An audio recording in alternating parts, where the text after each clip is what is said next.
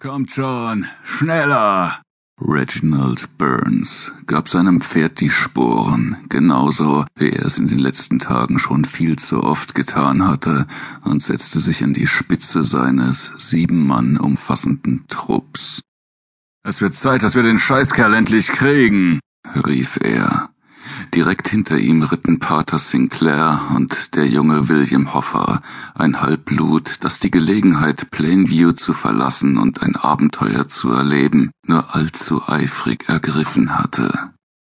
Die anderen vier waren Edmund Jones, Daryl Davids, Joe Turner und Miles Abbott.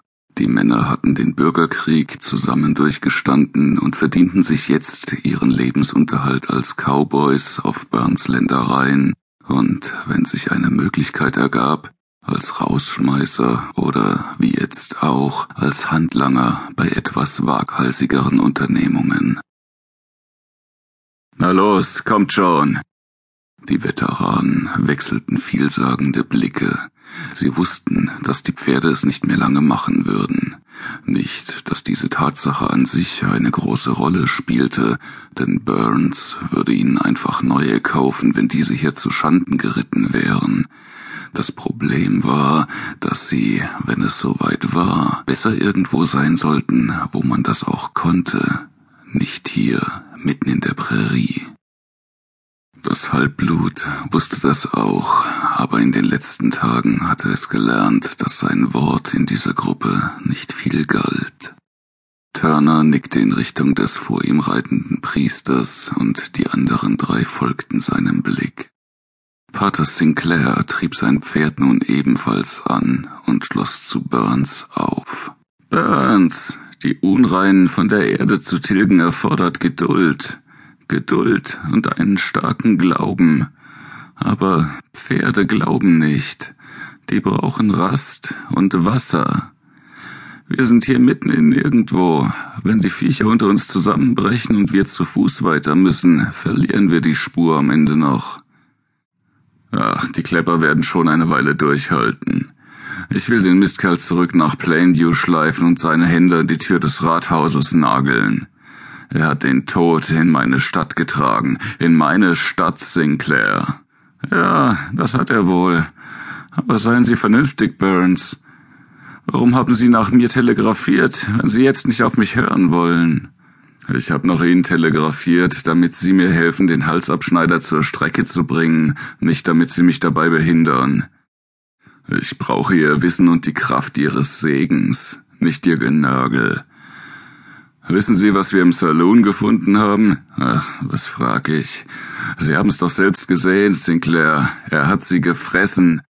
Gepökelt, eingelegt und dann gefressen.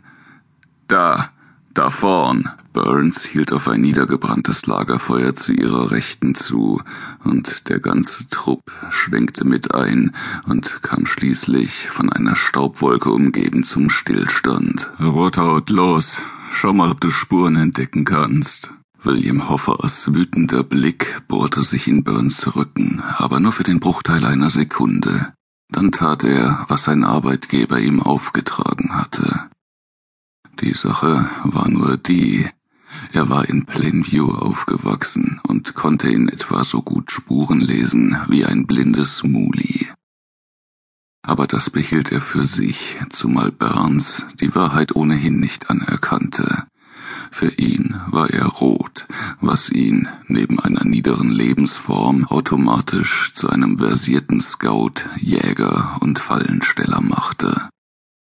Nun denn, sollte Burns doch kriegen, wonach es ihm verlangte. Hoffer zog seine übliche Schau ab, stieg von seinem Pferd und untersuchte die nähere Umgebung der verlassenen Feuerstelle. Die anderen Männer sahen ihm mit leidlichem Interesse dabei zu, lediglich Burns hatte seinen Blick abgewandt und suchte den Horizont ab. Nichts Besonderes, nur die üblichen Spuren, vier Pferde als Zugtiere und eines, das angeleint hinterherläuft. Das sehen wir selbst, nörgelte Turner. Mehr gibt es hier nun mal nicht zu sehen. Was ist los, Rothaut? Burns drehte sich jetzt wieder zu ihm um. Da, im Lagerfeuer, da ist ein Arm.